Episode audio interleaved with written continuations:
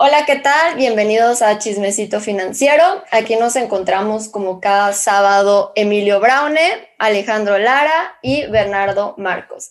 Eh, les quiero dar una especial bienvenida a todos los seguidores, aparte de nuestros canales, que ya nos están siguiendo también en este canal, que son, claro que los chicos inteligentes, tenemos a los incrementadores de capitales, a los millonarios primerizos y a los contadores de pesos.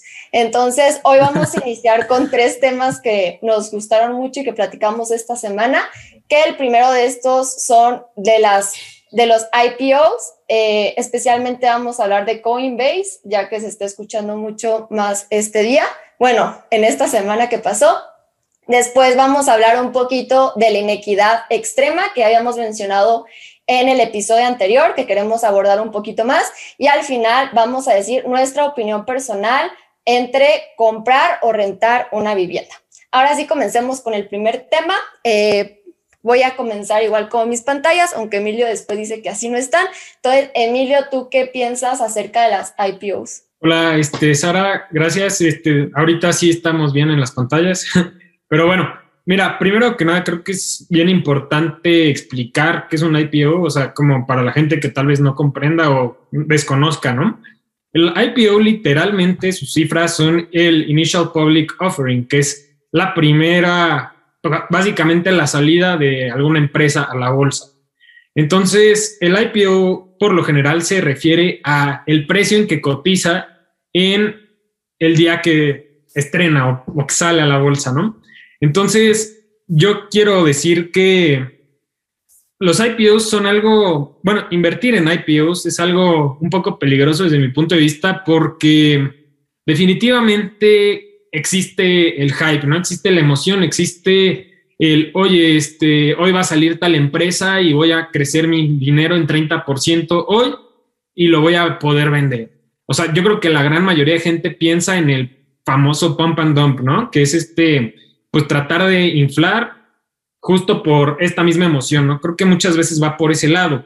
Digo, también es importante entender que muchas veces y muchas empresas eh, salen cotizando en bolsa a un precio y en la vida vuelven a ver ese precio de, del IPO, ¿no? O sea, por ejemplo, de ejemplo aquí tengo a Airbnb, ¿no? Que salió cotizando en 213 dólares por acción el día de hoy están en 176 dólares y esto pasó, me parece que empezaron a cotizar hace unos meses apenas, o sea, ni siquiera tiene mucho. Eh, otra empresa que es el contrario es Affirm, que es una empresa en donde puedes comprar cosas y me parece puedes ir sacando préstamos, ¿no? Eh, bueno, o diferirlo. El IPO salió en 49 dólares, el día de hoy está en 68. Entonces, ahí es donde tú tienes que pues entender que esto no es para apostar, o sea, no, desde mi punto de vista no se trata de, oye, hoy voy a aumentar mi capital en tanto porcentaje y voy a vender a tal hora. O sea, yo creo que si lo estás viendo de esa forma, creo que incluso se me hace raro que veas nuestros videos, ¿no? Porque creo que nosotros tratamos siempre de promover la inversión a largo plazo y pues pensando en fundamentos, ¿no? No simplemente en la emoción de una empresa, ¿no? Sí. Eh, en mi canal he definido a bolsa de valores como el mercado en el que una empresa eh, acude en búsqueda de, liquidez y lo hace vendiendo parte de sus acciones, aunque es una forma de simplificar lo que realmente, eh, lo que pasa, pues realmente no pasa así. Más bien las empresas al momento de acudir con un agente colocador, en este caso creo que Coinbase salió con Nasdaq, ¿no? Eh, pero bueno, cuando acuden, eh, es ahí cuando se fija el precio de, la empresa y por lo tanto el precio de, cada acción, el IPO. Es ahí cuando la empresa eh, gana esa liquidez. No la, más bien la bolsa de valores a la que nosotros tenemos acceso es un mercado secundario. Es decir, la empresa ya colocó sus acciones a un precio inicial Posteriormente ya entra el juego de, las emociones de todos los inversionistas y es ahí cuando entonces empieza a fluctuar el precio. Posteriormente las empresas pueden hacer dos cosas, recomprar acciones o, o, sacar más acciones a la venta, ahora sí al precio en el que se están cotizando en ese mercado.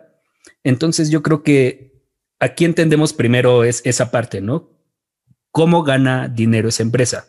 Es con el IPO, no va a ganar con esta volatilidad que nosotros le estamos eh, propiciando al juego de, de compraventa de acciones. Lo siguiente es que creo que eh, a mí, para mí, operar un, un IPO es muy parecido a operar un reporte trimestral.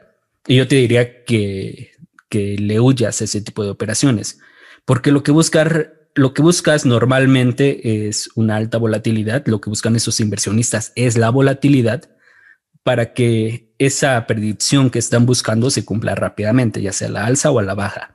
Y normalmente los inversionistas que sí lo saben hacer entran con coberturas. Ahora, los inversionistas novatos entran con acciones y ahí estás totalmente descubierto. Y generalmente el IPO, casi en todos los casos, es muy alto. Realmente ese precio no siempre, más bien no refleja el verdadero valor de la empresa si nos basamos en sus fundamentales. Entonces yo creo que tienes muchas desventajas, muchos factores en contra, más allá de que pueda ser una buena empresa, como creo que es el caso de Coinbase. Coinbase a mí me gusta demasiado, pero quizás si lo que quieres es comprarla, yo me esperaría uno o dos meses para ver realmente, ahora sí, las emociones del mercado, que, cómo respondieron a ese IPO. Porque si no, al inicio va a ser un volado, más allá de que sea una buena empresa, va a ser un juego binario en el que o vas a ganar o vas a perder. Y aunque sea una muy buena empresa comprada a un mal precio, termina siendo una regular inversión o una mala inversión, más allá de que la empresa sea buena. Sí, bueno, de eso que dices, em, que salen normalmente a precios elevados, sí, hay que recordar que es un negocio el, salir a bolsa, es un negocio para los investment bankers, para los inversionistas de la serie A, de la serie B. Hay diferentes series de inversión en las que tú puedes entrar en una empresa para que todos acepten, para que todos los inversionistas acepten salir al mercado, a, la bolsa de valores, ellos ya tienen que estar ganando algo, decir, oye, vale la pena para mí vender a este precio mis acciones. Yo quiero tener ese rendimiento ahorita. Y es por eso que normalmente ya sale caro, porque ya están ganando todos ellos atrás. Lo que beneficia la volatilidad ya estando en la bolsa, o sea, que suba tanto o baje tanto, es que la empresa se, se va a ver motivada a vender más de sus acciones para tener más dinero o a recomprar de sus acciones y ve que están muy baratas. Entonces, ahí es, esa es la estrategia que tiene la empresa, el tratar de vender su capital lo más caro posible. Tú debes de tratar de comprar lo más barato posible. Pero ¿cuál es tu estrategia entrando? Podemos pensar en muchas empresas. Por ejemplo, Facebook cuando salió a bolsa salió bastante alto. Tardó aproximadamente un año en, volver a estar en ese punto, pero el rendimiento hubiera sido de varios cientos de por ciento del 2012 para acá. Entonces, ¿cuál es la estrategia que tú tienes? Si tú conoces la empresa, ya viste los números, dices, bueno, a lo mejor voy a comprar un poco caro, pero la quiero mantener, no me quiero volver a preocupar, puede ser una buena opción. Si es porque crees que va a salir a un gran precio la empresa al mercado, está bastante complicado porque aparte primero abren la bolsa, la bolsa abre para los inversores institucionales y ya después ellos te la mandan al mercado secundario. Tú vas a poder comprar esas acciones no a las 8 de la mañana que abre el mercado, lo vas a poder comprar a las 12 del mediodía, ya que eh, las están poniendo al mercado secundario normalmente muy por encima de lo que es, muy por encima del precio que es. Y por ejemplo, pasó con Beyond Meat, que salió elevada la bolsa y como quiera subió hasta 200 las, las siguientes semanas. Este salió en 100, salió en como 80 dólares, subió a 120, de 120 se fue a, a 200. Pero después, a largo plazo, cayó, porque lo que quieres saber es cuánto está dispuesto el mercado a pagar por tus utilidades, que es el PER. Los investment bankers tienen el trabajo de evaluarte, de decirte, oye, ¿sabes qué? El mercado va a pagar un 100 eh, veces tus utilidades, un PER de 100. Este, pero el mercado a lo mejor dice, oye, no, yo pago un PER de 30. Este, no porque se hagas lo mismo que Beyond Meat, te mereces la misma evaluación. Ellos son la marca insignia, por decirlo así, para hacer una comparación. Entonces, si tienes que ver eso y eso de esperar dos meses, pues inclusive viendo Snowflake, a lo mejor hasta seis meses después es cuando empieza por fin el mercado a, desinflar esa, esa empresa. Pero sí, todo depende de cómo aproveches eh, toda esa volatilidad y qué conozcas tú de la empresa. Sí, como comentan, yo creo que el principal problema, por ejemplo, con, con Coinbase, aunque también se hace muy interesante, es que el mercado está demasiado positivo y demasiado emocionado. Entonces lo que puede pasar en esos momentos es que realmente empiecen a subir el precio y después de un tiempo, que como dicen, no sabemos si en un mes, dos meses, seis meses, un año, verdaderamente empecemos a ver qué piensa el mercado de esa empresa. Lo principal en nosotros es conozcamos la empresa, no solamente nos vayamos con lo que estén hablando todas las personas que invierten, por ejemplo, canales de YouTube, que qué empresa salió, porque al final es que nosotros nos sintamos cómodos con la empresa que estamos invirtiendo. Hemos visto que algunas que han entrado como IPOs han tenido muy buen desempeño, por ejemplo, que ahorita me venga a la mente Mercado Libre y Uber, pero pues nunca vamos a saber cómo se va a comportar. Entonces hay que estar muy al pendientes de cómo va evolucionando con el tiempo a lo largo de esos meses. Y este, además de eso, pues estar también viendo todo lo que está pasando con la empresa para saber cuándo nosotros creemos que nos conviene entrar o no, porque creo que la mayoría de personas, como están viendo en todos los medios, entran cuando de verdad está bastante elevado un precio y no nos damos cuenta de otras que en ese momento, viendo lo que pueden hacer a largo plazo, están baratas, por así decirlo, y pues como cometemos errores y no estamos siendo pues inversores inteligentes. Yo quiero este, preguntarles algo, o sea, no estoy tan, tan, o sea, conozco el modelo de negocios de Coinbase, me gusta, no conozco tanto sus fundamentos. Yo escuché y digo, aquí por favor corríjanme, pero que parte de su efectivo, gran parte de su efectivo lo tienen como Bitcoin. Entonces, no sé si esto sea cierto, pero de ser así, tengo entendido que la volatilidad de la empresa depende completamente del valor de la moneda. O sea, tengo entendido que si la, la moneda tiene una pérdida del 50%, la empresa se va a ver afectada. Pero digo, por favor, este, aclaren esa parte. Yo no conozco ese dato, Emilio. Creo que justo uno de los problemas, bueno, no problemas, una de las cosas que dificulta evaluar bien una IPO es que aún no hay tantos datos, no están tan accesibles, tan fácil como entrar a páginas que probablemente muchos de nosotros ya conocemos y checar hacia atrás eh, todos los datos históricos de la empresa. Aquí lo que, lo que yo les quería comentar es que este IPO yo lo venía escuchando desde hace más de un año, yo creo. A mí no se me hace nada, nada extraño que lo hayan sacado apenas ahorita cuando Bitcoin está en máximos históricos. Y a lo que voy con esto es que ni Wall Street, ni los agentes colocadores, ni los grandes inversionistas son nuestros amigos. No deberíamos de verlo así, ni deberíamos de caer en su juego. Ellos ya ganaron su parte, ya hicieron su chamba. Y yo creo que la parte del inversionista, aquí lo que le toca es tratar de ser lo más prudente con las decisiones y no caer en ese juego de que cada IPO interesante que te están dando le vas a querer entrar. Eh, pero no sé si los demás conozcan aquí este dato de que nos comenta Emilio sobre Coinbase. O sea, lo que habíamos podido ver era que para final, o sea, el prospectus que mandan a la bolsa eh, lo mandaron a finales del 2019. Entonces, para diciembre 25 del 2019 tenían 335 millones de dólares en, en Bitcoin. Pero pues eso cambia todo en un año y, y este último año es cuando más han ingresado. Ahora es una empresa que ha crecido prácticamente 100% anualmente en cuestión de usuarios y transaccionalidades. Son muchas cosas y tienen aproximadamente el 11% de la transaccionalidad de las criptomonedas. Entonces, bastante alto. Ha habido una euforia muy alta en todo ese mercado. ¿Qué tanto puede durar? No sé si el crecimiento va a seguir siendo igual. No sé si sea algo momentáneo como pasó en el 2017. Sí creo que las criptomonedas están para quedarse de cierta manera, pero tampoco pienso que vaya a ser un, mundo en el que nada más vaya a seguir subiendo todo, que todo vaya a seguir creciendo así como va.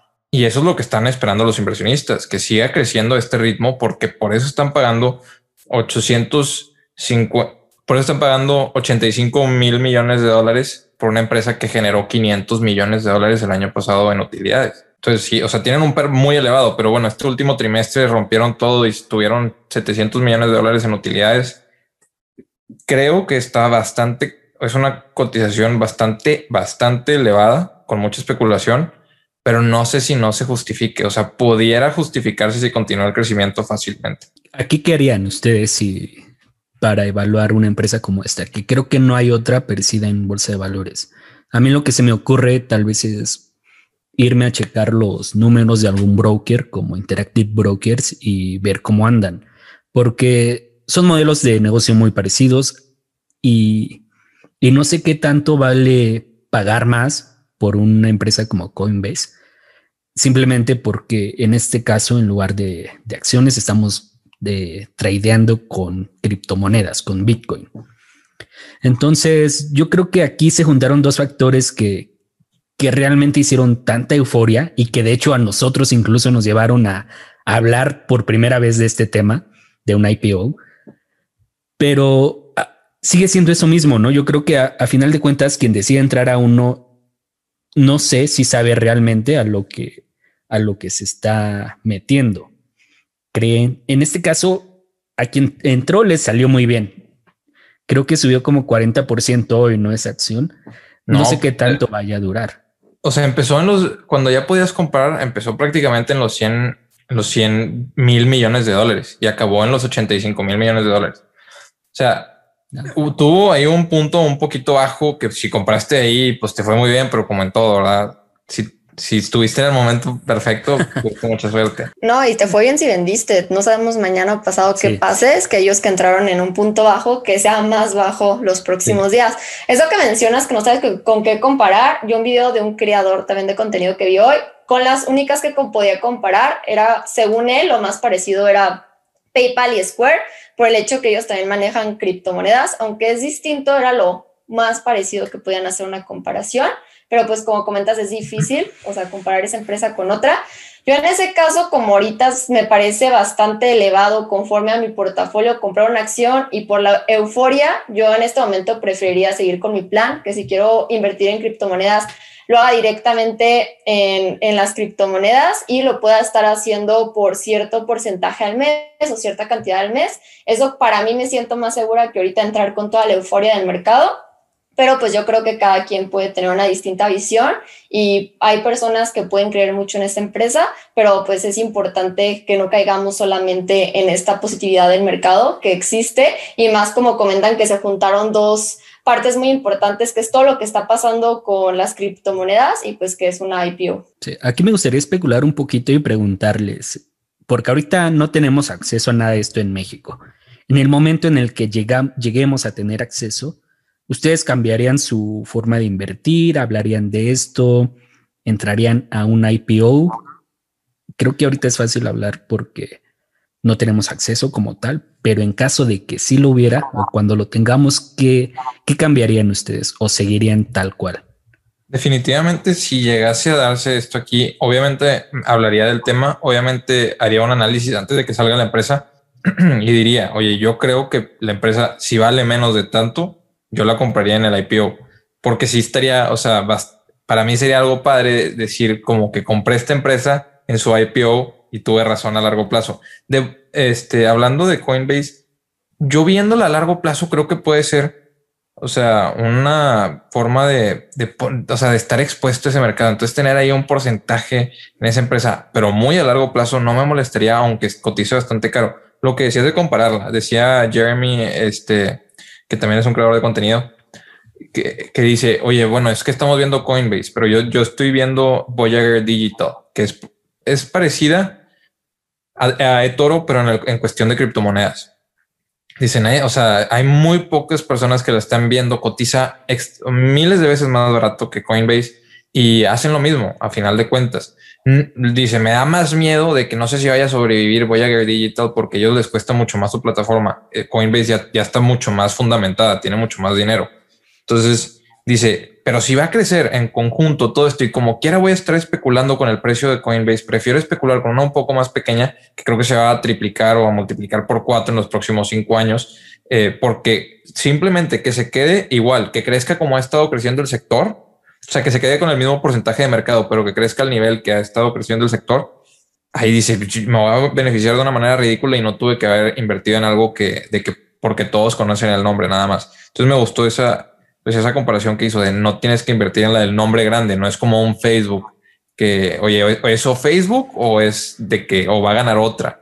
Ahí hay espacio para muchas. Sí, eh, mira, eh, respondiendo a lo que dijo Alejandro, si eso se pudiera hacer en México, definitivamente sería parte de mi contenido. O sea, creo que es bien bien interesante y creo que justamente cuando eso pase, que yo creo que, digo, esperemos que algún día pase, creo que eso va a traer el interés de, a nuevos inversionistas. A mí lo que me da, me da un poco de cosa es que lo agarren, lo, aquí eh, la sociedad mexicana, latinoamericana, que la agarre como su mini Wall Street Bets, ¿no? Así de, no, mañana sale y todo, así, todo a, esa, a ese IPO, ¿no? Me da miedo. Y siento que como yo veo la forma en que actúa la gente en grupos aquí en México, creo que es algo que sería obvio que pasaría, ¿no? Así de, todos a esta hora compran, todos a esta hora venden. Creo que es algo que se podría dar. Y digo, hablando un poquito de Coinbase, a mí es una empresa que a largo plazo sí me gustaría tener, porque digo, eh, Coinbase gana dinero, eh, pues obviamente por comisiones, transacciones, todo esto, ¿no? O sea, puede que, o sea, compras y te quitan un fee chiquito, vendes igual. Entonces, creo que hay dos formas en las que esta empresa va a ganar a largo plazo. Número uno, obviamente viene del número de usuarios, ¿no? Y esto del IPO le, le está dando mucha voz y creo que es algo interesante. Y digo, al tratarse de criptomonedas, a mí lo que, lo que me da a entender es que puede tener ganancias exponenciales y no por el número de usuarios, sino porque ellos ya tienen las monedas, pero ellos, ponte tú, tienen Bitcoin vendiéndolo hoy a 60 mil dólares o 63 mil si en 10 años venden ese mismo Bitcoin a un millón de dólares, pues obviamente la comisión ya no es la misma. Entonces, la ganancia exponencial viene del número, del volumen que maneje, pero pues obviamente la comisión pues va escalando a largo plazo también. Eso también es algo a considerarse, creo yo. De lo que dices de los, de los creadores de contenido tipo Wall Street Bets y eso, sí se pudiera dar al principio, pero yo creo que es algo bueno como que, porque, por ejemplo, cuando más usuarios se inscribieron a Robinhood, fue después de lo de GameStop. Eh, eh, entonces tienes, fueron 3 millones de usuarios que se inscribieron. Tienes a 3 millones de personas que no tenían cuenta de inversiones y ahora tienen cuenta en Robinhood. Nada más porque por todas esas noticias dijeron, oye, pues yo también. Creo que es un muy buen comienzo. Y si te fijas, no, bueno, yo no conozco ningún solo canal de que de creadores de contenido que, que diga todo aquí o todo allá, que sean extremos, porque no funciona a largo plazo. O sea, eh, obviamente hay unos que son muy agresivos, pero no hay nadie que diga 50% este, lo voy a poner aquí como, o sea, como estilo Wall Street Bets, porque al final de cuentas ellos saben que un, dos de esos errores y se les acabó el canal y se les acabó la audiencia. Sí, claro. O sea, y creo que para nosotros, de hecho, que pase o que se den estas situaciones es increíble porque acerca más personas a la inversión.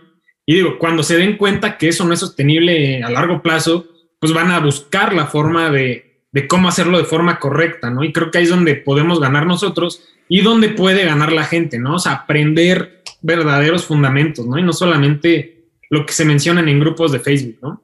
Es como un arma de doble filo, yo así lo veo, porque también está el caso de la persona que tal vez no supo en qué se metió y que creyó que había perdido no sé cuántos millones en Robinhood y que decidió terminar con su vida, ¿no? Para acabar con el problema. Y yo sí creo que al haber personas así que entran totalmente a estos, movimientos especulativos, lo que va a pasar es que van a perder su dinero y ya no van a querer a volver a invertir en bolsa de valores. Lo que, lo que es una, es, es un pésimo comienzo porque nadie quiere volverse, nadie quiere generar patrimonio lentamente. Este tipo de movimientos lo que buscan es el dinero rápido. E incluso, ¿cómo, lo llaman? No, no sé si es full money, creo que no es así. O, no. Este, este dinero que, es de los pequeños inversionistas.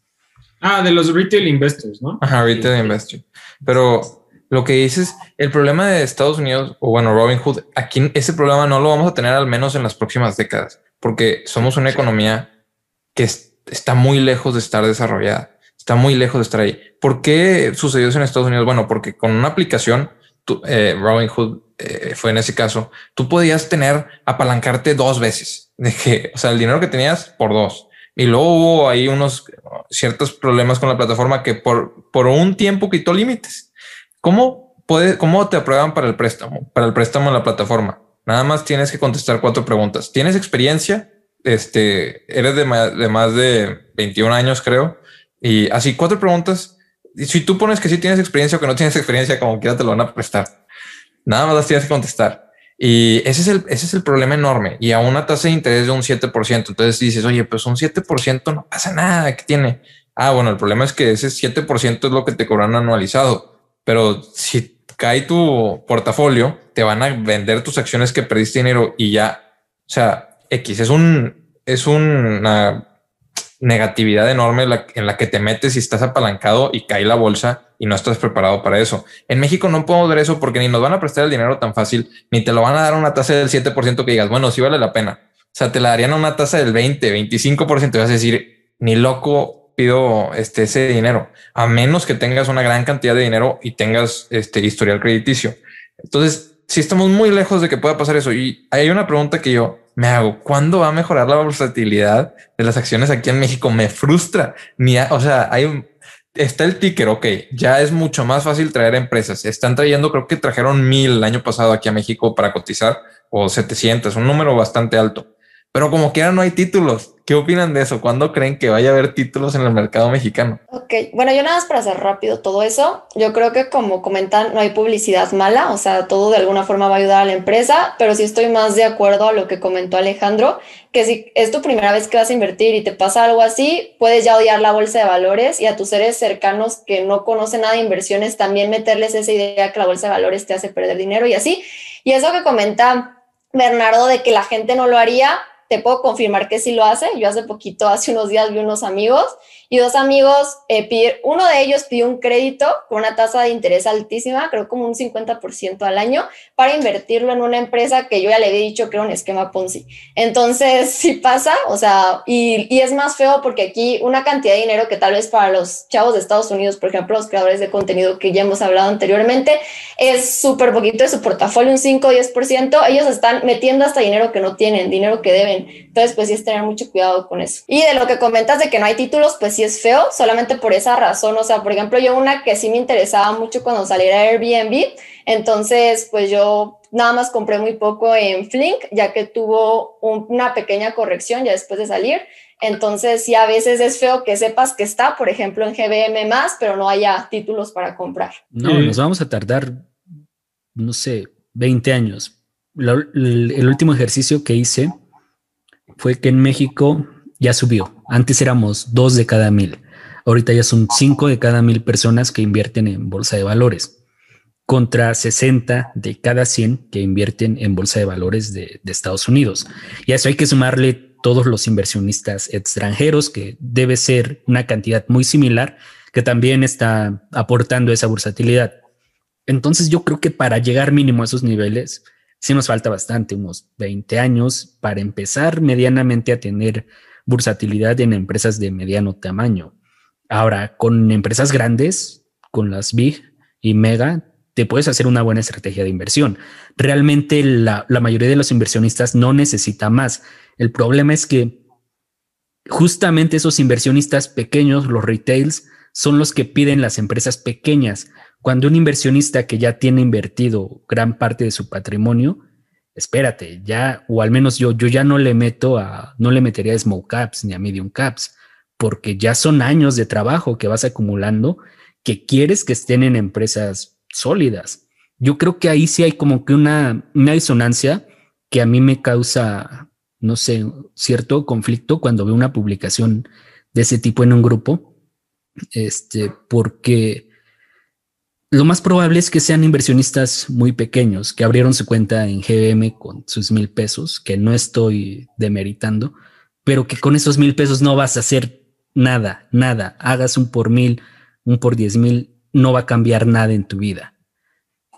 Esa sería como que lo que yo pienso. Eh, yo de lo que de lo que decía Bernardo hace rato, de que aquí es mucho más difícil que te aprueben un crédito para apalancarte más bien creo que la versión de México o de países latinoamericanos, más que el pedir prestado, sería invertir buscando rendimientos de deuda. Creo que eso es algo que se puede dar mucho más seguido, ¿no? El hecho de, no, pues estoy endeudado, pero para pagarlo, pues mejor invierto y con las ganancias lo pago. Creo que eso también es un error y creo que pasa bien seguido. Y digo, ustedes hablan de, de la versatilidad en empresas a mí me da muchísima risa que hay un ETF que yo me muero por tener, que es este SPLG, que literalmente sigue al S&P tiene el mismo costo administrativo que, que VOO, vale 900 pesos contra casi los 8000 de VOO. Me quiero hablar de él en mi canal.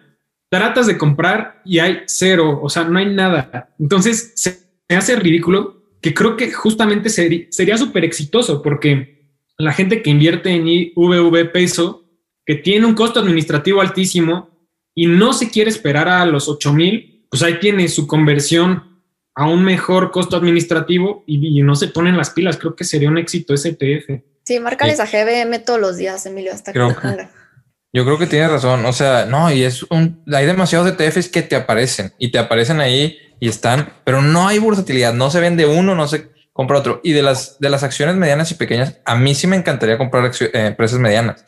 Eh, por ejemplo, hablando de Airbnb, Airbnb, eh, ah, que, todavía no está, pero suponiendo que esté, sería una empresa mediana.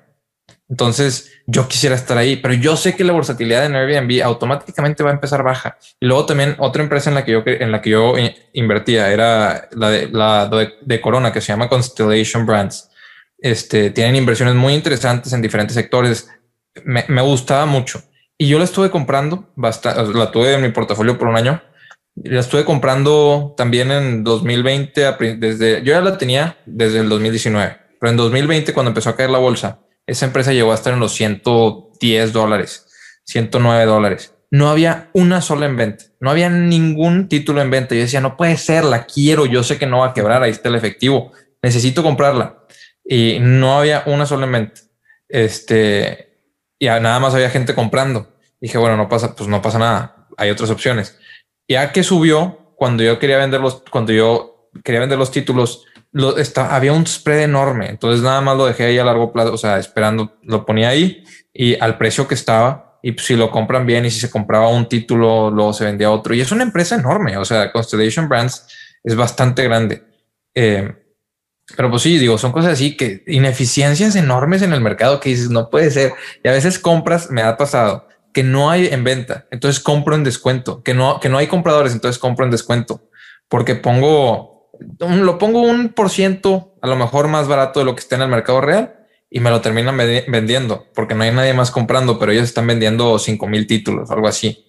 Entonces yo o sea, como inversionista podemos aprovechar eso, pero también nos perjudica a largo plazo el no tener versatilidad. Creo que lo que dices de que eran dos, ahora son cinco, se va a acelerar de manera exponencial como, como del dos al cinco, pues eh, es el comienzo por los creadores de contenido que hay, por este, o sea, antes decía, querías buscar en, en, en YouTube de inversiones en español y te salían los canales de España y muy pocos y nadie se animaba. Ahora ya no solo tienes los canales de YouTube, tienes los grupos de Facebook y es un, es un rollo. Ahora ya hay gente ah, subiendo en sus historias cuando compran acciones y todo en Instagram. Es un cambio total en dos años. Entonces tengo muchas esperanzas. Estamos aportando y esto creo que totalmente echándonos flores a nosotros mismos. Sí estamos aportando bastante a este entorno financiero del país. Por ejemplo, ese, SPLG, cuando yo lo compré para un video, precisamente me tardé dos días en adquirirlo. Pero ya, habla, ya hablé yo, ya habló Emilio, va a haber más personas que van a hablar de CTF y en algún momento quizás vamos a llegar a un punto donde hay mediana bursatilidad. Este, se me fue lo que les iba a decir, Oye, Alex, falta la cercanía de la que hablaba la vez pasada de las empresas hacia los creadores de contenido. O sea, si están viendo la atención que tenemos, si están viendo que a nosotros son a los que nos preguntan por qué no se acercan con nosotros, o sea, que hay una línea de comunicación, lo que sea, pero no, bueno, se acercan con dos canales grandes. Eh, yo creo que van muy atrás, pero, pero pueden ir agarrando, agarrando vuelo. Si no ves este videos publicados por la institución y tienen muchas menos vista y los comentarios no están este, respondidos, entonces te dices, bueno, o sea, pues mejor pon a alguien que le interese tu plataforma, como dices, y pues son los mejores vendedores porque sabes que es dinero de esa persona, del creador, entonces también le va a echar un poquito más de ganas en buscar la información y en estudiar en lo que está invirtiendo y en la plataforma. Sí, justo a eso iba, justo a lo, a lo que dijiste, Bernardo, a eso mismito iba, de que si hay una empresa, un broker, que lo ha hecho bien en los últimos dos años, y esto no es publicidad, GBM también, si nos quieres patrocinar, adelante. Es GBM. Alejandro. Por favor, eh. Por favor. Es GBM Plus. Es increíble el marketing eh, que han hecho. se, han acercado a creadores de contenido.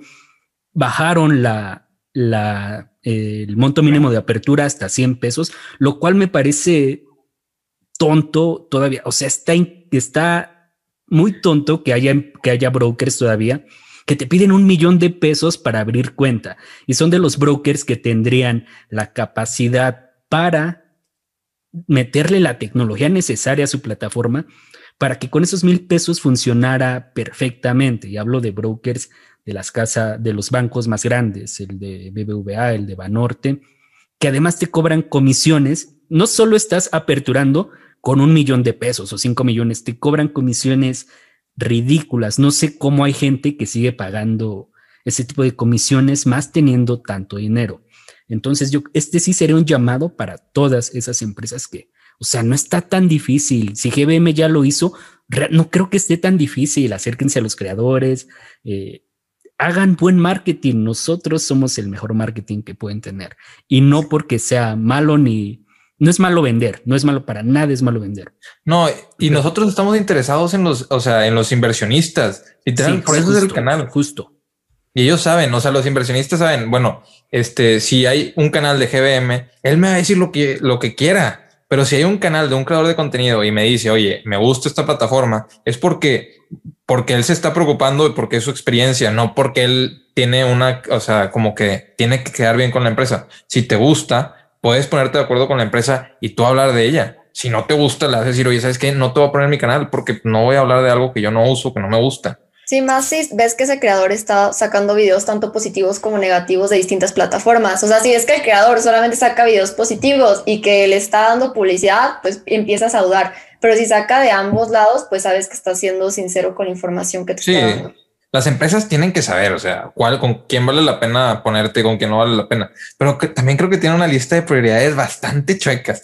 Hay una, este, hay un par de bancos que yo he hablado con, me, han contactado los que mueven, o sea, los que mueven las acciones ahí son, pero son, o sea, son empleados y me dicen, no, en el banco aquí todavía es por teléfono este, o sea, aquí me tienen que mandar la orden de compra, la orden de venta, tengo que, me tienen que firmar documento, me lo tienen que mandar escaneado, en algunos casos te lo tienen que llevar. Digo, no puedo creerlo. O sea, estamos como en Nueva York en los 1980. Que qué padre. O sea, qué padre. no, no está padre. no, que, se están dando cuenta. O sea, que hasta los empleados de ahí dicen, oye, tenemos, tienen que hacer algo. O sea, qué padre que nos estamos dando cuenta dónde estamos para ver a dónde vamos. Pero esas prioridades, tío, eh, bajaron la, apertura a 100 pesos. Hay tantas cosas que deberían de estar haciendo. Ese dinero, destinarlo a, a, mejorar a, los inversionistas, quitándoles el costo de, de, cómo se llama el, formato de 85 dólares. Sí, porque les cuesta aperturar cuentas, empleados, son horas. Entonces, oye, ofrecen gratis ese documento, cosas así. Son nada más prioridades que tienen ahí que, ay, ah, por ejemplo, quieren ofrecer fracciones de acciones, pero todavía ni siquiera puedo comprar una empresa normal, ni un ETF normal. Entonces, sí apoyo todo eso. Sí son bien importantes las fracciones de acciones. Espero que al menos la lancen en las cinco grandes, en las fan, en las fan, este, si quieres poner a Microsoft en lugar de a Netflix. Espero que estén ahí las fracciones, pero vayan poniendo una lista de prioridades para el inversionista y los inversionistas se los van a recompensar comprando en su plataforma. Aparte también se me hacía más inteligente la anterior mercadotecnia, por ejemplo, de GBM más, de que siempre con mil pesos, que puedes hacer más con mil pesos que con cien pesos y que solamente en ciertas temporadas del año que saben que empieza como el boom de todos hay que invertir o no sé, es diciembre y pues ya traemos el aguinaldo y pues decimos qué vamos a hacer, a todo el año tenerlo a 100 pesos. O sea, yo creo que sí es importante, como dicen, tener una lista de prioridades, o sea, qué va a tener una mayor repercusión a largo plazo y a mediano plazo y a después ver verdaderamente si le está funcionando esas nuevas esas nuevas este, partes de la mercadotecnia y para atraer más inversores o si pueden cambiar algo de una mejor manera. Sí, y, créanos, o sea, de verdad, pregúntenos a Alex y a mí, cuando tú das un mensaje sincero sobre una plataforma, la gente que nos sigue a nosotros o que nos ve y nos escucha, sabe que les estamos hablando de forma sincera, ya nos conocen. Entonces, aparte... Somos sinceros, Bernardo no hablamos de plataforma. Ustedes no han hablado, o sea, como recomendando o, dando ciertas cosas. O sea, yo me refiero a, Alejandro y a mí porque nosotros les podemos decir la cantidad de cuentas que se han abierto por nosotros en diferentes plataformas. Y creo que ahí es donde ustedes se pueden dar cuenta del impacto que nosotros, digo, a escalas mayores, menores, como le quieran decir, pero hay un impacto. Entonces, de verdad, búsquenos y les contestamos rápido. Sí, ahora, eh, eh, y son detallitos, mira, yo en México ya tengo dos brokers, porque así como he hablado bien de GBM Plus, no me parece eh, justo, tampoco es de las cosas que no entiendo, como si Bursanet te da la forma de W8Ben gratis, tú me estás cobrando 75 dólares más IVA cada tres años. Es de las cosas que, que no entiendo. Y entonces hice un video de Bursanet porque dije, voy a, voy a analizar seriamente cambiarme de broker. Entonces ahorita tengo estos dos. Hago dos videos, los cuelgo en Facebook, es parte de mi trabajo. Videos no pagados, videos de mi experiencia, es mi dinero el que está en esas plataformas. GBM Plus en, su video me dice, ah, qué padre, eh, por ahí me comentó, qué padre que, que hablaste de nuestra plataforma, te lo agradecemos bastante. Bursanet, nada. Les envío un mensaje, nada. Entonces, o sea, son cosas que, que no están complicadas, ni siquiera les iba a decir, eh, quiero que me patrocinen o algo. No, quiero que se acerquen conmigo porque quiero saber por qué ustedes pueden ofrecer una forma gratuita que en otro lado me están cobrando.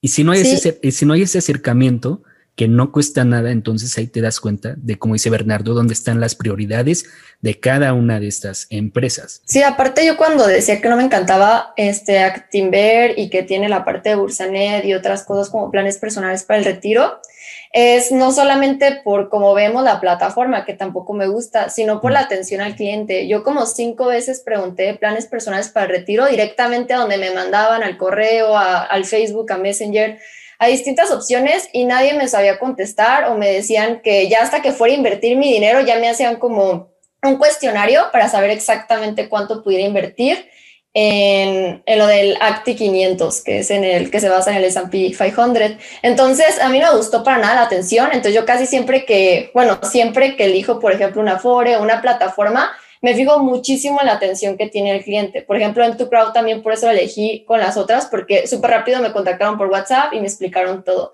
Entonces creo que Actimber ahí tiene que mejorar mucho con la parte de Bursanet, si quiere acercárselos a GBM más, que sí tiene una mejor atención y que ambos, como dice Alejandro, eh, se acerquen a los creadores de contenido y también sientas que a las plataformas les esté interesando y hasta te puedan dar entrevistas y otro tipo de información.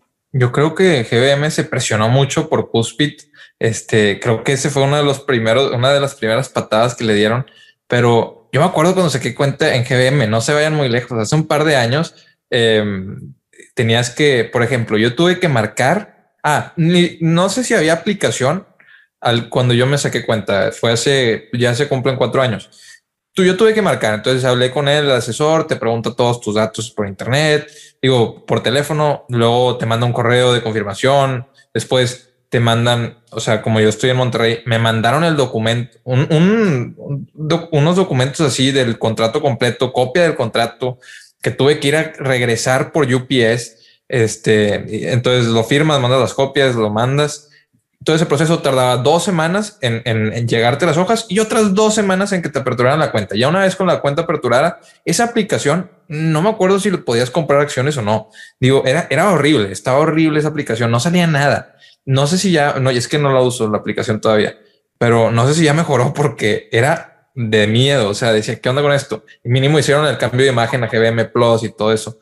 Pero GBM cambió de un mundo a otro en tres años. O sea, son, es una empresa completamente distinta. Para sacar una cuenta te tardas que 40, o sea, 40 segundos, a lo mejor por la selfie todo eso que he visto que se tienen que sacar ahora. Cinco minutos.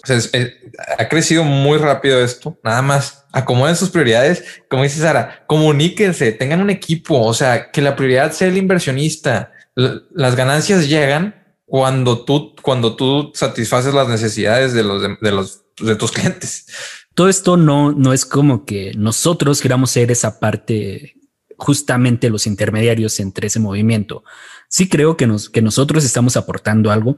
Y aquí lo que creo es que nosotros mismos somos usuarios de esas plataformas, estamos sintiendo los problemas, nos estamos dando cuenta, nada más lo que cambia aquí es que tenemos una plataforma en la que podemos hacer valer las opiniones de muchas personas que pueden ser quizás no, no iguales, pero sí muy parecidas. Entonces, no, no es queja, más bien el asunto va como para ahí, que, que somos la parte que también está siendo usuario y sintiendo los problemas que de versatilidad, de con plataformas, etcétera. Sí, pues ya para cerrar, pues que los brokers tengan cuidado en la parte de atención al cliente, el equipo de comunicación y el de mejora continua, nada más para que pues siga pasando, como mencionó Bernardo, todos los cambios que se han dado en los últimos años.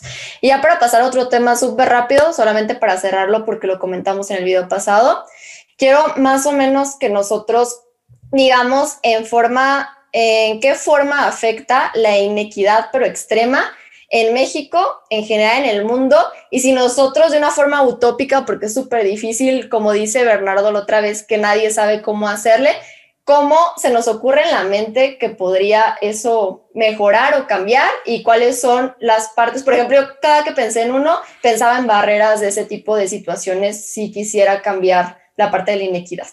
Eh, no sé si quieras comenzar, Alejandro o Emilio. Empiece Emilio. Yo nada más tengo un mensaje rápido. Suscríbanse y a quien nos esté apoyando en Spotify, muchas gracias. Recuerden también que los capítulos ya están disponibles ahí. Ahora sí, vas, Emilio. Ya están disponibles en todas las demás plataformas, como la de Apple, que ahorita se me olvidó el nombre, Google, Amazon Music y pues Spotify. Ahora sí. Gracias. Suscríbanse. Sí, suscríbanse. el like también es importante. También muy importante. O sea, a ver, si entiendo bien, Sara, tu pregunta es cómo se resuelve la pobreza extrema, por así decirlo, la inequidad. Esa es tu pregunta. Sí, pues la inequidad, o sea, de los ricos extremos, o sea, que tienen casi todo el mundo y la pobreza cada vez más extrema. Sara, nos estás pidiendo que nos ganemos un premio Nobel. No hay premio Nobel para... Si nosotros lo resolvemos hoy, nos ganamos un Nobel. O sea, por eso te dije que no se va a poder resolver. O sea, damos ideas de que creemos y siempre van a tener barreras, pues. Mira, yo creo que la clave de muchos países económicamente desarrollados, creo que la coincidencia más grande entre todos, sin importar en qué sector tienen sus mayores rendimientos, dígase turismo, dígase energía, dígase petróleo, dígase lo que tú quieras, creo que la clave de esto es, y lo que yo he notado principalmente en estos países es que, digo, tiene sus pobres, tiene sus ricos, pero principalmente tiene una clase media muy fuerte. O sea, lo podemos ver en países de Europa, sobre todo, o, Canadá, que tienen, o Estados Unidos incluso, que la clase media, la clase promedio, tiene un ingreso mucho más alto que incluso la clase alta aquí. O sea, creo que muchas veces es cuestión de, de perspectiva. Obviamente también es tema de, del gobierno, de las devaluaciones, pero no todo se le puede echar la culpa al gobierno. Creo que también es importante entender que parte de la culpa es nuestra y no por el hecho de, no tener oportunidades, sino que no aprovecharlas muchas veces al máximo. Creo que muchas veces hay oportunidades y justamente por cuestiones tal vez de educación financiera o de falta de educación financiera, no se toman las decisiones correctas y digo, yo no hablo a nivel gobierno, yo hablo a nivel familias o a nivel personal, ¿no? Que cuántas historias no he escuchado de una familia que vende un terreno, o que vende una casa, o que vende lo que sea, y el dinero se le ve en un año. O sea, la falta de administración creo que es bien, bien importante. Sí, estoy de acuerdo contigo. La falta, ah, ibas a decir. No, no, no. La falta de, de, educación financiera es bien importante. La educación, o sea, el gobierno, obviamente, que nosotros, en teoría, como sociedad, somos el gobierno, em, es, bien importante. Y el problema es que en una sociedad en la que, por ejemplo, se justifica que se copien los contenidos, que se justifica este, que el menor trabajo posible, que se justifica el que pues, ni haga la tarea, que en el que estás justificando todo ese tipo de cosas, todo eso este, llega al gobierno. Entonces llega el que justifica, bueno, pues no está mal, si pues, por aquí me, se mejora mi compadre y pues mi compadre, pues como yo le ayudé, pues me ayuda y todo. Entonces, obviamente es un punto bien importante. Sin, o sea, sin corrupción habría habría prioridades y ya con prioridades puedes empezar a trabajar. Sin prioridades no puedes empezar, no puedes hacer nada. Entonces, para empezar, ahí hay un, hay un problema bastante grande. Luego vienen las diferentes opciones de, de decir, oye, bueno, a ver, tengo que invertir para el largo plazo. Invertir para el largo plazo debería ser en educación, pero nadie quiere hacer eso porque eso se va a reflejar hasta dentro de 12 años, cuando esas personas estén graduadas. Entonces tienes ahí problemas de prioridades enormes y no los puedes, no los puedes arreglar de una manera tan sencilla. Pero bueno, si, dejando de lado el gobierno, eh, dejando de lado que obviamente es un tema que pues no podemos cambiar de un día para otro, ni con una administración, em, tiene, tenemos que considerar, ok, bueno, ¿qué se puede hacer ahorita? Con todos los trabajos digitales, creo que hay muchísimas oportunidades y creo que lo más importante es el o sea, el tener esa mentalidad de se puede aprender todo bien fácil, bien rápido. O sea, decir es fácil. Oye, que tome tiempo no quiere decir que sea, que sea complicado, que sea difícil. Es fácil si te dedicas. Puedes aprender a invertir en, en, Internet, puedes aprender a, a, evaluar empresas en Internet, puedes aprender a lo que tú quieras en Internet. Ni siquiera tienes que comprar cursos. Puedes aprender a vender cosas con videos gratis en Internet, a vender cosas por Internet, a, a producir bienes. Entonces ya es bien fácil la educación. Ok, ahí ya nos brincamos al gobierno. No necesitamos que nos ayuden, no necesitamos que nos apoyen con la educación. Lo podemos hacer nosotros en teoría. Luego, la infraestructura. Ok, bueno, el gobierno tiene que poner cierta infraestructura, pero no, pero ya está, ya hay ciertas cosas que tienes tú a la mano que puedes utilizar para producir para, o para dar servicios. Entonces, nada más el cambiar esa mentalidad de necesito este, ayuda de alguien, no necesitas ayuda de nadie, tú lo puedes aprender con las cosas que tienes ahorita y empezar a ver oportunidades. Es, es cuando, o sea, es por ejemplo el bloqueo creativo del que hablan. Cuando tienes un bloqueo creativo, es literal, dices, no tengo idea, ¿no? Para grabar un video puede ser un ejemplo. No, no sé qué grabar. No, sabes que no tengo idea. No, no, no, hoy no hay nada. Hoy no hay información. Es, eso se llama bloqueo creativo. Cuando ves que hay gente que está publicando seis videos en un día, ¿cuál es la diferencia? No es que ellos tengan un poder mucho más, mucho más grande que el tuyo. No, es que ellos nomás están mentalizados. Ok, voy a grabar uno y después voy a grabar el siguiente. Y cualquier cosa cualquier idea alimenta su inspiración. Entonces, alimenta tu inspiración, deja de bloquearte. Oye, no, es que trabajo de 8 de la mañana y salgo hasta las 5. Pues bueno, si dices hasta las 5, ya nada más tengo una hora de trasladarme a mi casa y ya, bueno, entonces dilo, trabajo y a las 5 termino. Y ahí puedo empezar a hacer otra cosa, a aprender cosas, a vender cosas, a hacer lo que sea. Yo creo que sí se puede. Yo creo que es cada vez mucho más fácil, cada vez va a costar menos, cada vez mandar un paquete que antes era carísimo y llegaban en tres semanas, ahora llega en un día y puedes mandar un paquete desde 60 pesos de un lugar de, México a otro. Entonces, yo creo que esa es mi opinión. Alex, ¿y la tuya? Me pasaste la bolita, Sara. Em, hablando de cómo resolver el problema de inequidad, cualquier cosa que diga va a ser una, una tontería. No sé, no sé cómo. Si supiera, como lo dije, ya ya me hubiera ganado el Nobel. Eh, y no hay todavía un Nobel de, ese tipo. ¿Por qué? Porque no sé, porque somos víctimas de... Yo, yo sí creo que somos víctimas tanto de un sistema político como de un sistema económico. Y no estamos hablando a nivel nacional. Estamos hablando de economías globales y de políticas que se aplican en países poderosos como Estados Unidos, que afectan también a países como en vías de desarrollo como México. Hay un experimento que de hecho hasta cuando lo subía mis historias de Instagram, me las, me las bloquearon, me las bajaron, que es de un psicólogo, pero, para que lo chequen. Yo creo que si escriben Monopoly Paul Piff, es un psicólogo que, hizo un experimento muy interesante. Eh, el experimento era que ponía a dos jugadores a competir al juego del Monopoly, con la única diferencia de que a uno, en lugar de darle un tiro, le daba el doble de tiros y cuando pasaba por la, por la casilla de, la salida, en lugar de recibir la cantidad que debía de recibir, recibía el doble de dinero.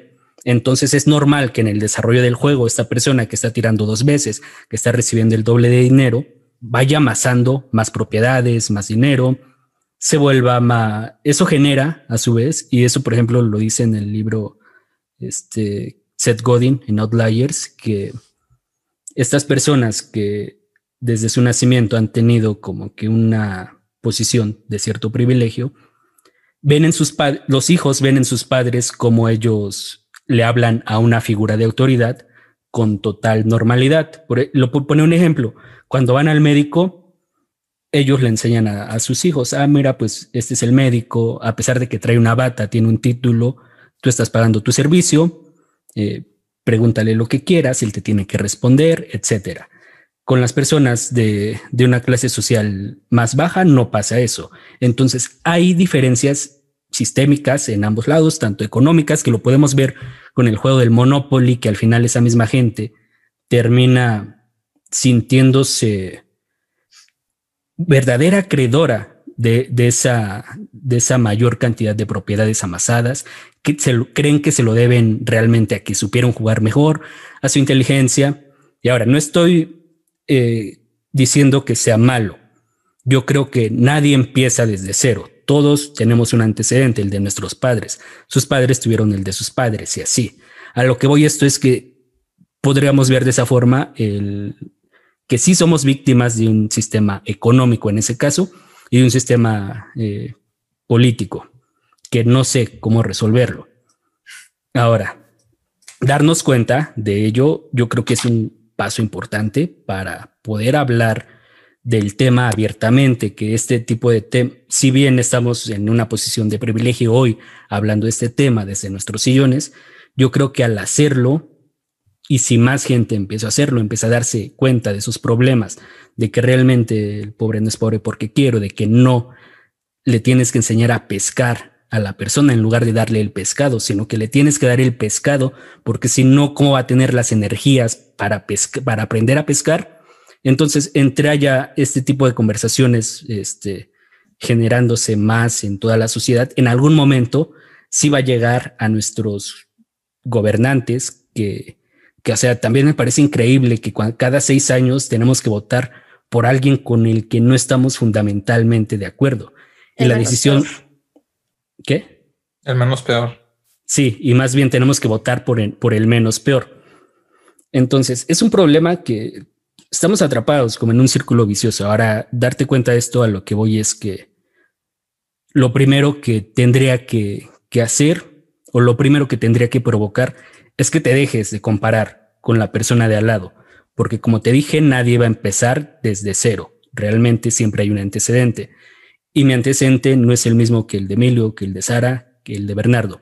Pero sí te puedes comparar con tu yo de, en mi caso, que tal vez es una comparación muy injusta porque todavía estudiaba, con mi yo de 20 años. Pero me voy a poder comparar en mi posición, en la actual, con mi yo de 30 años, con mi yo de 35 y realmente ver si estoy progresando. Yo creo que esa, eso sería lo principal que tendríamos que, que aprender de esta situación, de que realmente sí somos víctimas, pero no por eso vas a dejar de hacer cosas. Entonces, creo que como resumen de todo esto, es que realmente el saberte víctima de un sistema político y económico no perpetúa que victimices todo lo que haces, más bien perpetúa que te empieces a que empieces a hacer tu propia métrica y entonces sí, como dijo Bernardo, con lo que hoy tienes, con tus posibilidades, empezar hacer lo que puedes, entendiendo que no vas a hacer lo mismo que la persona que el vecino de al lado o que tu otro vecino. Simplemente hay que hablar de este tema. Yo creo que eso es lo único que podemos hacer pero también el ser víctima de este sistema no necesariamente implica que te vas, vas a asumir el papel de víctima, sino que vas a empezar a hacer lo que puedes hacer con lo que tienes. Y en este caso, Bernardo, pues ya nos dio algunas ideas muy buenas, que sería lo mismo que, que yo empezaría a aplicar. Por ejemplo, también me acordé de una persona que X, eh, eh, que venía de una familia muy humilde, pero muy, muy humilde, y empezó recogiendo la basura de sus vecinos. Este, y él decía, pues nadie me va a poder pagar nada aquí. Bueno, con lo que le pagaban, este, pudo contratar a otro, a uno de sus primos y él recogía las de, la, calle de al lado y a él le daba una parte. Y así, y ahora tiene camiones que recogen basura. O sea, una historia de verdad que te sorprendes. Dices, ¿cómo? Pero, y, y no sabes dónde recogía basura. Tú dirías, nadie le pagaría ahí por recogerla. Pues bueno, parece que todos pagarían porque le quites ese montón de ahí de su casa.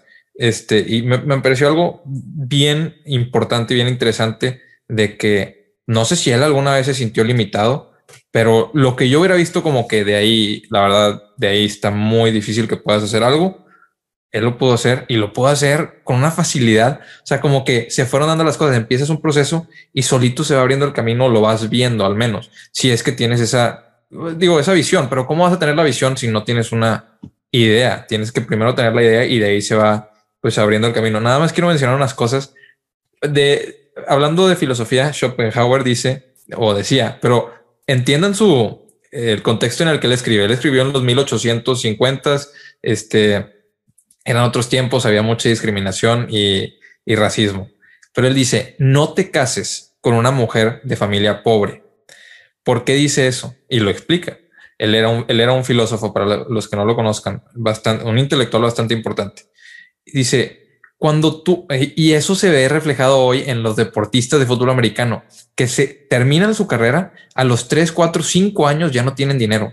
Dices, ¿cómo? Con cosas, con tanto dinero. Dice, una mujer de familia pobre va a, va a querer em, comprobar que ya no lo es y va a, tener ese conflicto interno gastando así mucho más dinero que si te, que si te casas con alguien que viene de una familia normal. Este, no, no, él nunca, en ningún momento dice ricas, dicen de una familia promedio, porque, bueno, también consideremos que él era de Alemania, porque ella no tiene el afán por, por demostrar nada. Entonces, ese problema de que cuando vas ganando más dinero, vas ganando más dinero, quieres demostrar que estás ganando más dinero, oye, que sepan que ya no vivo ahí, que sepan que ya no soy ese. E, ese, ese saber de los demás es irreal. No, no hay sustancia de eso en tu vida, no hay impacto los demás no están pensando en ti. Tú tienes que pensar en ti y en tus cosas y tú sentirte tranquilo. Créeme que cuando entras a una habitación, nadie está pensando en ti. Eres el único que está pensando en los demás. Este, y, a eso, bueno, me, me acordé de la idea del ingreso básico universal, que es otra forma de impuestos. ¿Por qué? Porque si tú das un ingreso básico universal, nada más vas a hacer que la gente pueda pagar más de renta. Entonces las rentas van a ser más caras va, a hacer que la gente pueda consumir más comida. Entonces la comida va a ser más cara. y, se ve reflejado no tanto en, la canasta básica, pero en, las cosas que son como postres de lujos o pequeñas cosas, se ve reflejado ahí. Entonces, lo del ingreso básico universal creo que puede ser un buen comienzo, pero no creo que sea una solución para nada. Este, porque en un país con tanta, eh, sí, con una con tanta diferencia en la riqueza, tienes que tener una base al menos. Si eres un país mucho más desarrollado, a lo mejor no necesitas esa base del ingreso básico universal, pero con pobreza extrema, creo que eso del ingreso básico sí puede dar oportunidades reales. Y México es un país con pobreza extrema. Las deudas son un problema, o sea, que dicen, no, nadie empieza desde cero. El problema es que nadie empieza desde cero, pero muchos terminan endeudados de una manera, en, o sea, peligrosa. Este, pues como lo dijiste, en Estados Unidos pasó eso con, el chavo Alex eh, en Robin Hood, que se terminó quitando la vida porque estaba endeudado y él era una familia eh, de, pues, de ingreso medio en Estados Unidos. Entonces las deudas son bien peligrosas. ¿Y qué tienes que tener? Activos. Es el, el, comienzo de todo. Tienes que tener activos. Si ya sabes que el capitalismo se beneficia de, la, de las diferencias este, en, las, en las en la, en la sociedad. O sea, si el capitalismo se beneficia de que los de la clase media quieren hacerse pasar por ricos y se, se y los, pues los ricos son esos que pues, no, no tratan de comprobar nada supuestamente. Entonces, si tú sabes que así se beneficia el capitalismo, sé tú de los que son dueños de activos, sé tú de los que tienen esas acciones de 50 pesos de un este, ETF y con eso se comienza. Sé tú el que sea dueño o que tenga inversiones en CETES, sé tú el que sea dueño de un terreno. Oye, no, es que es un terreno muy pequeño, en este, muy lejos. Bueno, ok, busca una oportunidad de acuerdo a lo que tú, de lo que tú tengas. Si tienes este dinero en, en, en Infonavit, pues trata a lo mejor la manera de aprovechar eso. Y si algo se ha demostrado es que el socialismo no funciona. Entonces, todas esas ideas socialistas, al menos en Latinoamérica, nunca han funcionado y nunca van a poder funcionar por el tipo de mentalidad que hay en Latinoamérica. Se, en China es uno de los únicos ejemplos en los que ha funcionado y son una sociedad bastante distinta y creo que a la mayoría de la gente, eh, estés en, en donde estés aquí en México, preferirías no vivir como viven los de pobreza extrema en China, porque es un ambiente mucho más hostil Y, o sea, bueno, aquí también hay, hay todo ese tipo de casos. Pero, por ejemplo, eh, Luisito Comunica subió un video estando en Pakistán y él grabando a los chavitos este, trabajando. Bueno, en China pasa eso, pero no están, eh, pasa eso, pero en fábricas mucho más grandes. Eh, por ejemplo, que Sara vio China Hustle en las fábricas así feas, llenas de humedad, pero horribles, ni les pagan nada. Ahí tienen a niños trabajando. Entonces, de, de, o sea, del socialismo para que funcione, se necesitan muchas cosas que es imposible que tengamos en este siglo y, y no deberían de suceder en ningún lugar del mundo. Eso es lo que yo creo, es lo que yo veo. Y lo que dice Schopenhauer, mi conclusión de eso es, este, aprende qué, qué es la diferencia, cuál es la diferencia del estilo de vida de una persona que le va bien a una persona que parece que le va bien. Y la diferencia normalmente está en el que, que quieren comprobar, en el que quieren comprobar algo y en el que se, se ponen ideas de, oye, es que yo tengo que ir de cierta manera, yo tengo que vestir de cierta manera, yo tengo que viajar de cierta manera. A veces es más fácil caminar, aunque tengas o no tengas dinero. Entonces, sí, creo que son varias cosas bastante difíciles que hay que cambiar.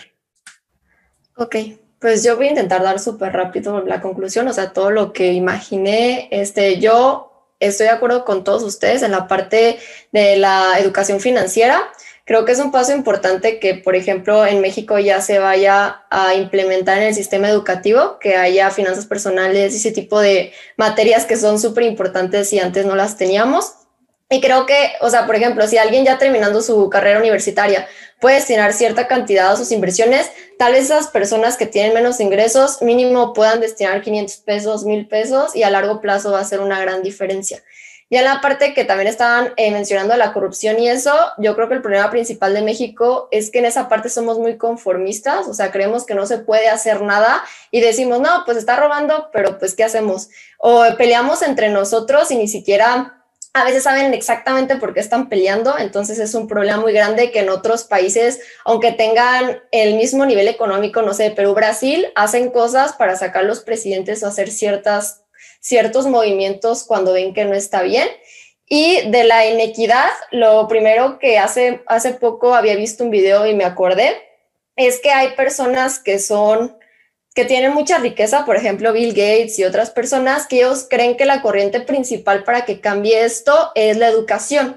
O sea, que entre más niveles de educación se tenga en un país, va, va a mejorar la calidad de vida, los ingresos, etcétera y se ha visto que no es cierto, porque por ejemplo países como Estados Unidos, antes, no sé, el, un 10%, creo que era un 10%, tenía un nivel de educación universitaria, ahora es, era casi, había aumentado como 90% y estaban ganando casi lo mismo en promedio, o sea, había aumentado súper poquito, entonces vieron que en realidad eso no era como la forma de poder aumentar lo de las riquezas y la falta de inequidad, porque después pasa que ni siquiera se tiene suficiente dinero para pagar ese tipo de carreras. Países como México, a veces alguien sale de un doctorado y las empresas no quieren pagar a alguien de doctorado. Entonces, esa parte es muy problemática. Creo que primero está la educación financiera antes de la educación también otro punto que me parece muy importante es que sí estoy de acuerdo en que somos el promedio de las personas con las que más estamos. Entonces, buscar estar con personas que sí tengan esa educación financiera o que tengan una buena visión de un negocio o así, porque en algún momento te estás, te estás llenando de esa información y puedes tener una visión mucho más amplia y hacer muchas más cosas con lo que tienes.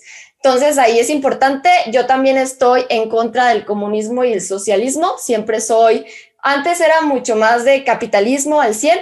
Ahora también estoy como un poco confundida después de ver ese video de la educación, porque el capitalismo me parece lo mejor, pero también hasta cierto punto. O sea, creo que ahorita el problema es que tienen demasiada riqueza las personas más ricas del mundo y solamente se están multiplicando. Entonces ahí estaría muy difícil este, arreglarlo. O sea, la única forma que se me ocurrió es poner un límite, o sea, decir. Ah, pues, las personas pueden tener hasta esta cantidad de dinero, o sea, que fuera mucha, porque también dices, ¿para qué quieren eh, poder mantener a 60 generaciones abajo si no sabes si la Tierra va, va a vivir esos años? Pero ahí cómo vas a poder limitar, o sea, por ejemplo, esas personas, a mí se me ocurrió, pueden poner ese dinero a distintos integrantes de su familia y pues ya no es dinero tuyo, o sea, es dinero también de otras personas, pueden enviarlo a un lugar que sea un paraíso fiscal, este, también esto puede hacer que el desarrollo sea menor, ya que no tienes la motivación de seguir creciendo tu dinero porque en algún momento, en algún momento te pueden limitar. Entonces es súper difícil poder controlar este, el capital de las personas y poder buscar una solución a eso, pero pues sí, lo principal es la educación financiera, que eso, aunque sea poco, como dice Emilio, cada peso cuenta, nos va a hacer grandes este, cambios a lo largo de nuestra vida y al final de nuestra vida que tengamos ese dinero invertido. El socialismo en un entorno corrupto es inexistente, es imposible, es inalcanzable. Esa es una.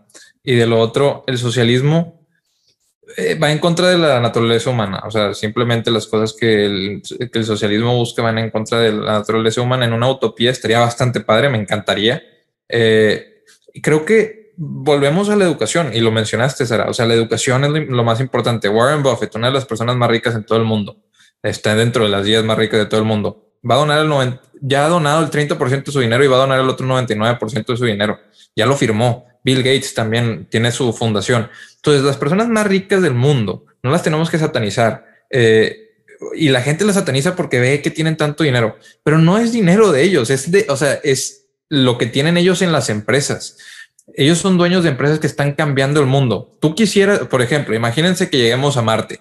Les hubiera gustado que Elon Musk le hubieran puesto un límite y que no pudiera ganar más dinero para pues no invertir y no que no llegáramos a Marte o decirlo, ya sabes que después de Tesla ya no puedes hacer nada y no hubiéramos, eh, no hubiera existido su empresa de cohetes eh, o que después de PayPal que ganó 100 millones de dólares con, bueno, no con PayPal, pero con su parte que le vendió a PayPal, este, que, ah, no, quédate en 100 millones de dólares, ya no puedes tener más. No hubiera existido Tesla. Entonces, el capitalismo permite todo este, todo este tipo de desarrollos. Sé parte de los que se benefician del capitalismo. ¿Cómo lo puedes hacer? Con educación, digo, es la base de todo. Dices, la, la educación no me da dinero. Ok, sí, estudiar no te va a pagar, pero aplicar los conocimientos sí. Entonces, son cosas muy, muy complicadas. Y luego dice, no hay que conformarnos con la corrupción. Me encantaría no conformarnos con la corrupción pero ¿qué hacemos? Lo único que podemos, o lo único que al menos hay que aplicar es no, no, o sea, no dar moches, aceptar las multas. Eh, cuando repruebas una clase, reprobaste la clase. O sea, eh, son cosas así de la vida diaria. Cuando ves que alguien está haciendo algo mal, reconoce que está haciendo algo, algo mal. No lo justifiques con, bueno, pero no está tan mal.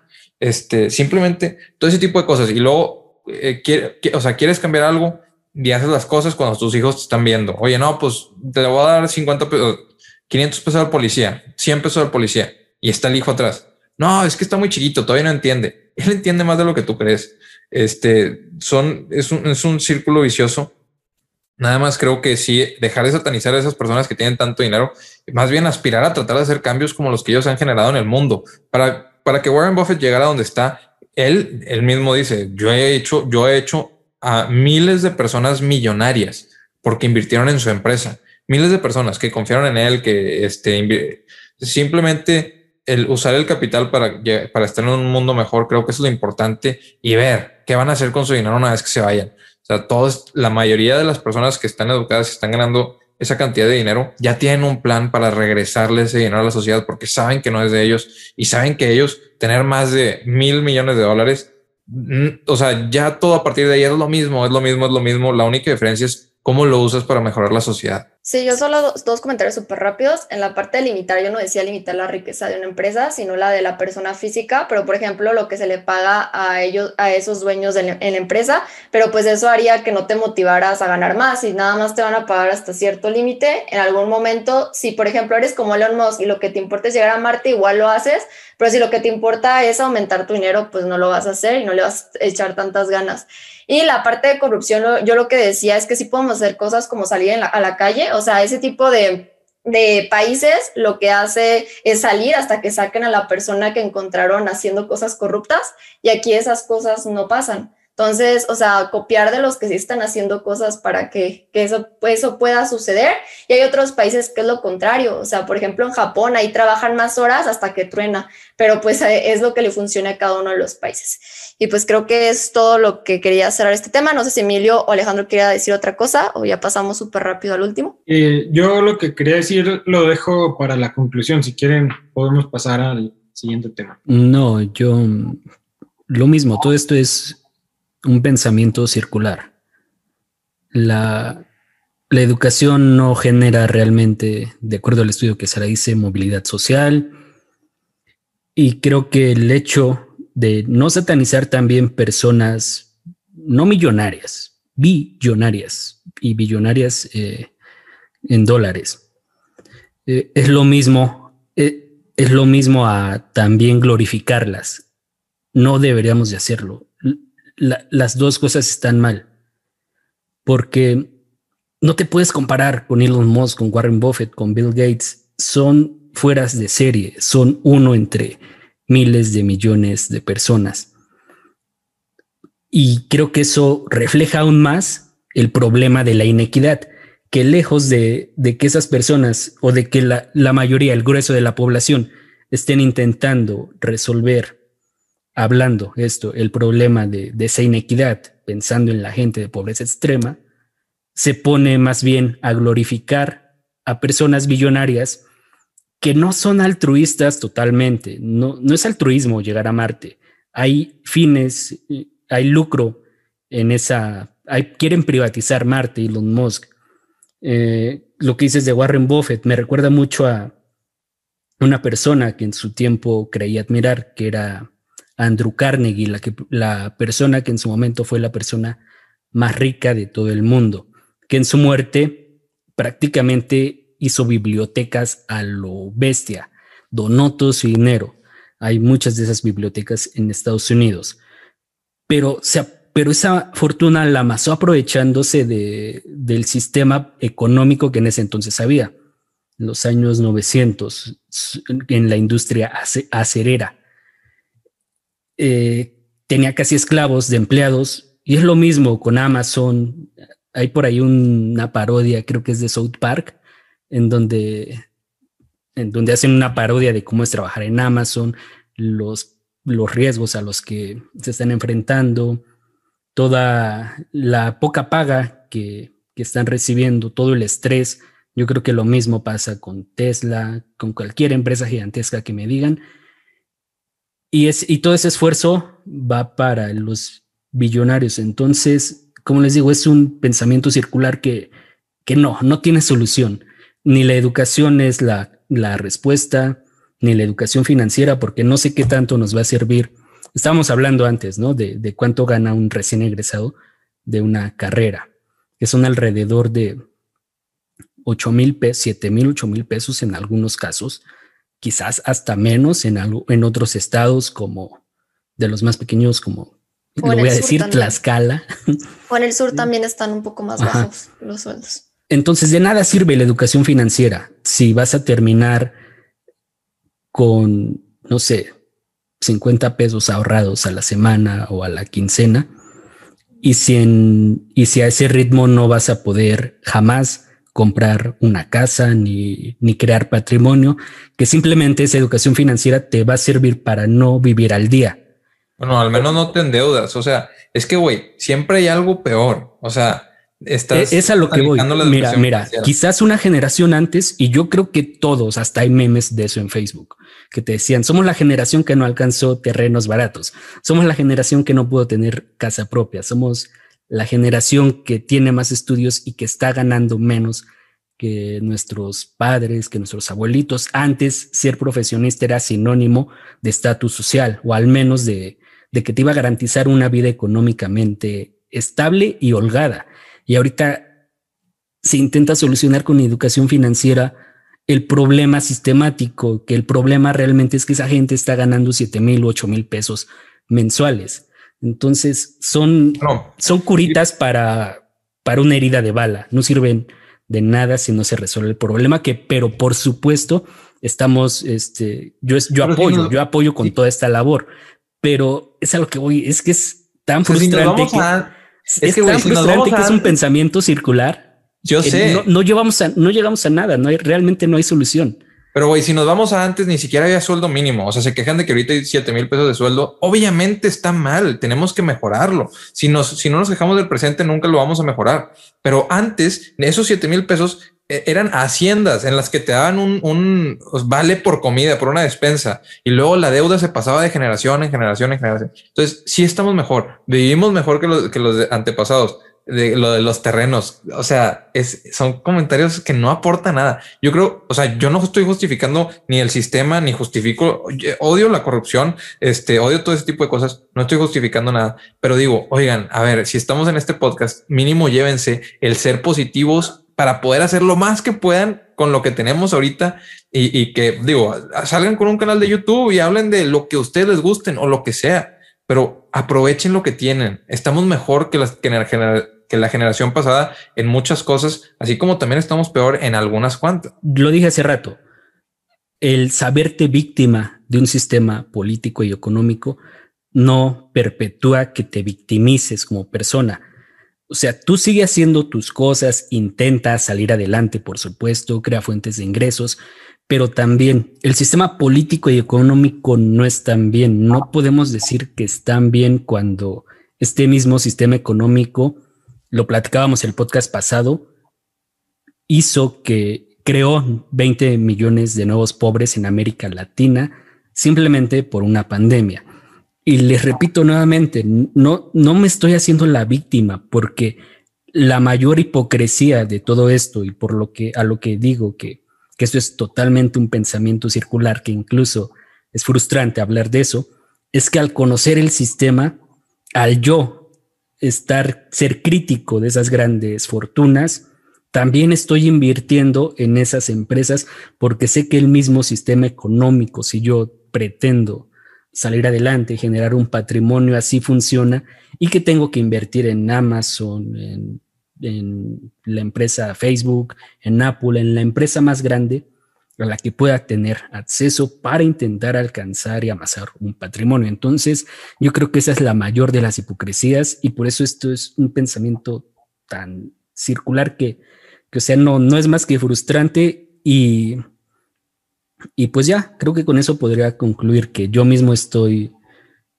difundiendo este tipo de contenido. Estoy a favor, por supuesto, de la educación y de la educación financiera, aunque sé que, no es la solución y simplemente creo que si se habla más de este tipo de temas en algún momento, sí van a llegar a los oídos y espero que en algún momento llegue alguien que lo esté escuchando, se convierte en algún gobernador, presidente, alguien que sí pueda hacer un cambio realmente con el que estés fundamentalmente de acuerdo. Yo creo que ese sería lo único que podemos hacer en este aspecto y simplemente, pues, no sé, seguir, seguir aprovechándonos de este sistema si ya estamos en una posición de que lo conocemos y de que tenemos dinero para invertir y aprovecharlo. Sí, totalmente. Estoy de acuerdo contigo. Pero creo que, o sea, es bien importante actuar sobre lo que tenemos, como dices, y protestar de lo que sobre lo que no estamos de acuerdo. Ahí está el, de, la clave de, mejorar. Em, obviamente, teniendo ese tipo de conversaciones es importante. Eh, se logra, se logra el crecimiento de todos, pero tener tus puntos de vista bien firmes también y no justificar. Bueno, es nada más tantito. O sea, cuando justificas un error, no, un error, cuando justificas una mala acción, entras en un círculo vicioso, como dices.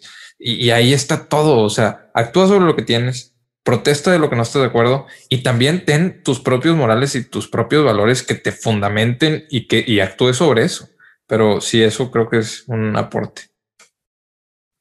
Eh, por mi parte sería que trates, digo, sé y estoy de acuerdo con Alex la educación y la educación financiera no van a resolver los problemas, pero van a ser más bien que mal. Entonces, yo creo que aprende y creo que es bien importante, ¿no? Como dijo Alex, si alguien te está escuchando, pues compárteselo y créeme que vas a impactar en su vida o tal vez le va a valer, pero tú ya hiciste parte, eh, un impacto positivo. Eh, por otro lado, creo que es bien, bien, bien importante que conozcas el contexto en el que te estás desenvolviendo como persona, tanto en tu sector laboral como personal. O sea, entiende a qué estás expuesto y también entiende qué puedes hacer tú para cambiar a partir de ahí. Lo que dijo Bernardo es algo increíble, ¿no? La persona que logró recoger basura, ir evolucionando, pues fue por que trabajó por visión y tal vez un poco de suerte por la gente de la que se rodeó, pero muchas veces es importante justamente eso, ¿no? O sea, entiende que tu círculo social va a ser algo clave para tu crecimiento personal y laboral. Entonces yo creo que busques, desde mi punto de vista, personas que admires en sectores distintos, a nivel espiritual, a nivel personal, a nivel social, a nivel económico. Busques modelos con los que tú te identifiques, pero tampoco los pongas en un altar. Simplemente estudia los hábitos que hicieron que su vida cambiara y yo te aseguro que tú vas a poder cambiar la tuya si tratas de aplicarlos al contexto en el que tú vives. Creo que esa sería mi mayor conclusión. Sí, y nada más para agregar eso de lo que, de lo del, se me había olvidado, esa historia, una, ni siquiera había terminado secundaria esa persona. Y de lo que yo tengo entendido es que terminó vendiendo, o sea, terminó comprando camiones para recoger basura y terminó vendiendo esa empresa a una de las 10 grandes de, de, Monterrey. Bueno, no de Monterrey, de Nuevo León, pero es, es una historia increíble eh, que hay muchas como esas, hay muchas como esas. Y por ejemplo, digo, en el tech hay muchas historias de éxito así de, de chavos que dicen, oye, pues mi papá no estudió, hizo esto, y pues ahora yo estoy aquí, soy el primero de mi familia. Y no solo no estudió, o sea, no terminó secundaria, pero por una cosa u otra, este, por emprender de una manera u otra, tiene el hijo en la, en la universidad, de, de, las mejores universidades de todo México. O sea, yo creo que es algo bien importante y para saber, para poder protestar también, es importante estar educado, saber qué es lo que está bien y qué es lo que está mal. Si no sabes qué está bien y qué está mal, no puedes hacer nada. Por eso es importante la educación y lo de la educación financiera también. O sea, como decía Alex, ok, no te va a solucionar todo, no te va a solucionar mucho a lo mejor, pero te va a aportar porque así sabes cómo no endeudarte, qué es una mala tasa, cuándo te están haciendo una estafa y las estafas aquí en, en Latinoamérica hay en todos lados. Es, es increíble. Me mandaron un video, nosotros diciendo de 100% al año es irreal. Me mandaron un video en Instagram, querían que hablara, que hablara de eso en, en YouTube, pero la verdad no voy a hablar de, de eso porque son, es nada más darles publicidad. Ofrecían 14 mil por ciento anual. 14 mil por ciento. O sea, no hay nada. Eh, si ellos tuvieran su dinero ahí en dos años, ellos serían los más ricos del mundo. O sea, ¿cómo dices 14 mil por ciento? No importa. El punto es, el punto es, se necesita esa educación para que no tengas esos problemas que nosotros decimos, oye, es que no puede ser que te la creas para poder diferenciar lo que está bien y lo que está mal. Y sí, ese fue mi aporte. Sí, este, yo creo que la educación también no va a resolver el problema que está más al fondo, que es lo más importante. Eh, yo también en ese mismo video vi como que aunque alguien estuviera con una educación muy buena, por ejemplo en el TEC, que fuera un chavo que entra con una beca, una familia pobre, al final no iba a aprovechar bien la carrera porque no tenía lo básico. O sea, esa persona probablemente no tenía el internet a la mano, tal vez no comía correctamente y eso va a hacer que al final no vaya a tener un buen desempeño estando todavía en una educación de calidad. Entonces, primero hay que ver lo básico y a veces es más conveniente si no tienes eso, mejor ese dinero utilizarlo en lo que es básico para la vida, por ejemplo, comer bien, dormir bien, tener el Internet en el caso de necesitar de esos recursos y estar en una escuela pública que estar en una de paga que crees que va a ser de mayor calidad. Ya este, hablando de eso de, de la educación, hay mucha gente que eso no estoy de acuerdo, que ahorita está enojada de que ellos sí tienen una carrera y así hay gente que no estudió, que estudió hasta la secundaria, hasta la primaria, está haciendo más dinero. Sea, lo importante no es compararnos ni estarnos quejando, ni la envidia, la envidia es terrible. Sea, ahí lo importante es, como decía Emilio hace rato, ver qué hicieron esas personas para llegar hasta ahí, poder tomar algunos hábitos. Y también creo que ahorita más que una carrera, ayuda más tener habilidades extras, que ya cuando la juntas cierta educación con una habilidad extra que va a estar en el futuro, este, que crees que va a pegar y además te gusta, eso va a ser lo que realmente haga que puedas aumentar tus ingresos y después hacer algo importante, por ejemplo, una empresa que no existe en este momento o algo muy innovador innovador. Entonces, pues creo que eso es muy importante, como también comentaron, no compararnos y hacer lo que esté dentro de nuestras manos y, cree, y creemos que puede, que pueda aportar. Por ejemplo, nosotros lo único que se nos ocurrió es apoyar con educación financiera, que era lo que nos gustaba, eh, parte que nos gusta leer e informarnos y es lo que pudimos aportar a la sociedad, pero otra persona puede aportar de otra forma, otra persona si no es con videos de YouTube puede hacerlo de forma, este, presencial con la persona y aunque no vamos a cambiar el mundo, no vamos a cambiar México, mínimo podemos evitarle a alguna persona algo que tal vez lo pueda perjudicar mucho en su vida, por ejemplo, una deuda, este, invertir en algo que no conoce y después tener una mala idea de lo que es invertir. Entonces, pues para eso estamos aquí. Y como estos dos temas se extendieron mucho, en el próximo video vamos a hablar de de rentar versus comprar, que creemos nosotros, las ventajas y desventajas, y algunos otros temas más que se nos ocurran en la semana. Entonces, pues es todo por el video de hoy. Y recuerden suscribirse, darle like, eh, empezar a seguirnos en la plataforma favorita que tengan. Ya estamos en todas las plataformas. Y posteriormente tal vez hagamos un Instagram o algo para estar poniendo este, cuando subamos las cosas. Lo bueno es que ahorita está estandarizado, entonces todos los sábados en la mañana pues pueden escucharnos y vernos. También falta hacer un live. Ajá, y el live. Sí, igual y pronto. Que se haga cada 15 días, ¿no? Sí. Yo Sí, quiero decirles que si llegaron hasta aquí, neta, muchísimas gracias. Déjenos en los comentarios para que también les regalemos un corazón. Sí, y Neta, no se trata de que estén de acuerdo con nosotros, porque van a, ya vi los comentarios. Es que Sí, Bernardo, yo- no quiero que estén de acuerdo conmigo. Quiero que se cuestionen las cosas así como yo me las cuestiono. Yo también en 10 años voy a decir cosas distintas. Ah, ah, eh, justo iba a dar yo un mensaje final para, para mí, simplemente porque mañana que esté viendo o editando parte de este video, espero que no me dé tanto cringe de lo que pude haber dicho. Esto es claro. como pensaba el Alejandro del, cuat- del 14 de abril del 2021. Sí. ¿eh? El, el, Puedo cambiar de opinión. Yo me- lo, lo he repetido a lo largo de, de este podcast. Eh, Bill Gates dice, tiene una frase que me gusta mucho. Aquel que no está constantemente cambiando de opinión está eh, subestimando la complejidad del mundo en el que vivimos. Así que este es un mensaje para mí mismo. muy bueno, me gustó. Pero sí, es- estuvo padre. Es bueno. Gracias por vernos. Apoyen el Nos video con su like. Sí, gracias. Gracias. Hasta luego. Nos Hasta luego. vemos. Bye.